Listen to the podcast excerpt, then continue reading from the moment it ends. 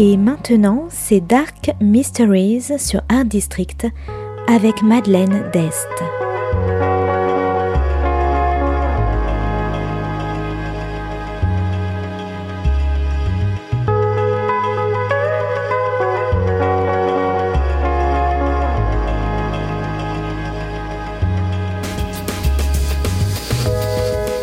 Welcome to Dark Mysteries, a book review show devoted to crime, mysteries, thrillers, and the dark side of human nature. I'm Madeleine d'Este. Join me as I talk about great books in the crime and mystery genre. Today's book is Shiver by Allie Reynolds. Published by Hachette in 2021, today's book is all about competition, ambition, and snowboarding.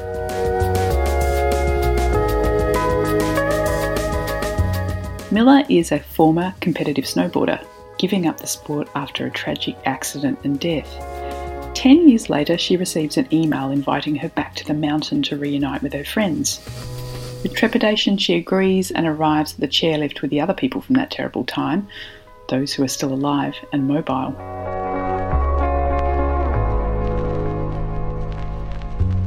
But their reunion is not what it seems. They arrive up the mountain at an empty hotel, and soon their phones have disappeared, and it's obvious that someone is playing a game with them all.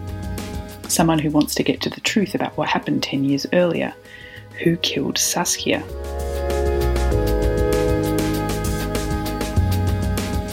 The story flips back to that fateful winter in France when Milla and the others train on the mountain for a big event.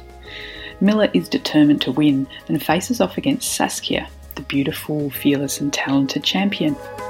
But Saskia is willing to do almost anything to get rid of her rivals, as Milla soon finds out.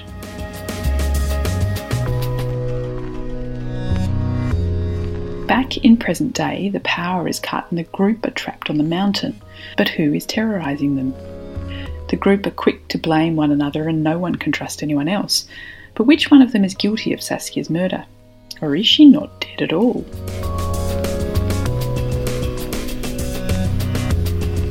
Shiver is a fast paced thriller set in the freezing world of the snowfields. I have to admit, I know basically nothing about snowboarding, but regardless, Shiver is a gripping read of revenge, competition, and distrust, with as many twists as a slalom run.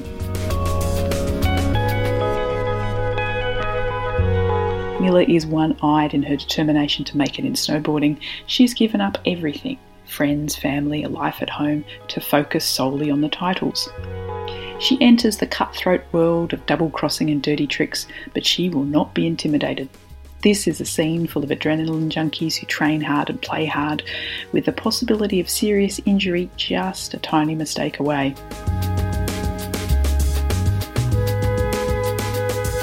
And yet, through the other storyline, we see Alden Milla, who's had to rebuild her life after snowboarding, riddled with guilt, unrequited love, and the hope for redemption. Trapped with the other survivors, she battles against their hidden captor, unsure who to trust and holding secrets of her own. And even if they do get outside, the mountain and the treacherous weather makes any escape highly dangerous.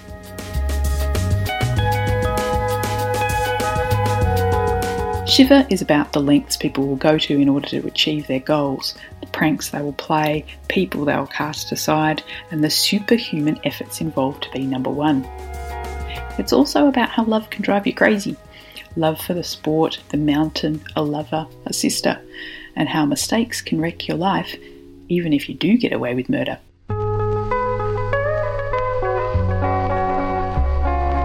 So, if you like ambition, crazy tricks, snow, revenge, guilt, and being hunted by ghosts of the past, I recommend Shiver by Allie Reynolds. Thanks for listening to Dark Mysteries. If you have any feedback or want to say hello, you can contact me at Art District Radio by email at mde at artdistrict-radio.com. Or if you'd like to listen to past reviews, please go to artdistrictradio.com forward slash podcasts. And until next time, happy reading.